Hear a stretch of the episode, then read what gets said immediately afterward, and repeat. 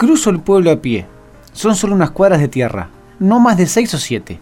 Siete para ser exacto.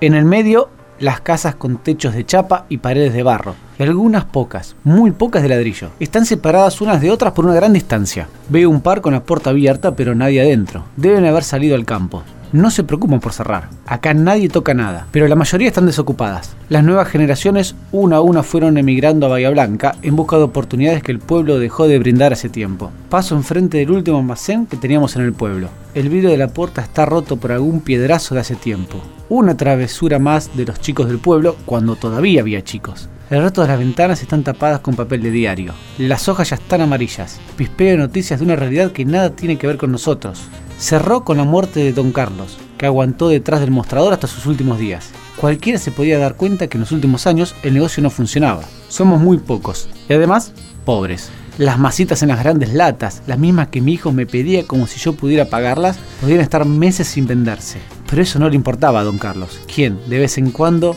le regalaba una para alegría de ambos. Es extraño, hoy no hay viento, ese que forma enormes nubes de tierra que no dejan ver más de unos cuantos pasos y hace que cuesta avanzar, porque aquí casi no llueve.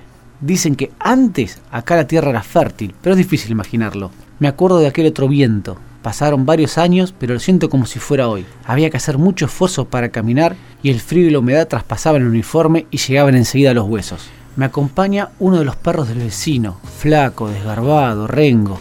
Llego al final del pueblo donde se ve la vieja estación de trenes ahora en desuso, y los cielos abandonados de la antigua cooperativa, símbolo de la prosperidad de otras épocas y de la cadencia actual. Ahí está el cartel de la estación de trenes, aunque oxidado y casi tapado por el pastizal, todavía firme. Uno de los pocos lugares donde todavía figura el nombre del pueblo, en letras blancas sobre fondo negro. San Liborio. No es que sepa leerlo, pero sé que dice eso. Me alegra que esté, una de las últimas muestras que existimos. En los mapas desaparecimos hace tiempo. A lo lejos diviso la loma, no es muy alta, pero lo suficiente para sobresalir de la chatura del resto. Y en su punto más alto, el viejo Caldén.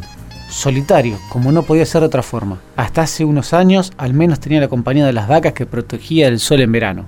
Subo con esfuerzo hasta el árbol, parado de vez en cuando para darle un descanso a mi pierna, esa que tantos goles me hizo hacer de pibe en los potreros del barrio y que ahora le cuesta hacer un mísero paso. Tomo la soga y la cuelgo de la rama más alta y robusta apoyo mi mano en el tronco, como avisándole que llegó el momento. Ha sido mi confidente estos últimos años.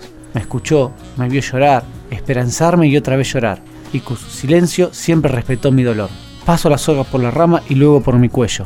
Veo la otra rama rota, la de la semana pasada. Me amaco, las piernas que me quedan en el aire, pataleo. Intento llegar al tronco desesperado, y aunque trato de sacarme la soga de encima, ya es tarde. Todo pasa rápido y borroso, imágenes cortadas y confusas. Las tardes en el barrio con amigos, las peleas, los partidos. ¿Se murió el abuelo? Los ojos de Rosario, mi primer novia. Mis viejos llorando por una noticia que no logro darme cuenta cuál es. La llegada a Malvinas y el frío, mucho frío, y la lluvia que salpica.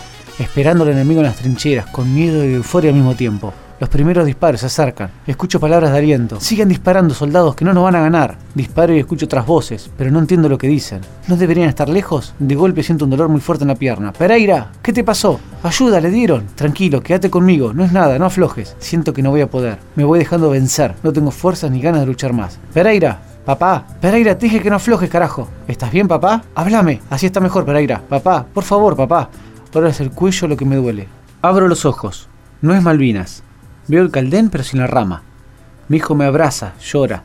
Me pregunta qué hago. No contesto. Lo abrazo y lloro.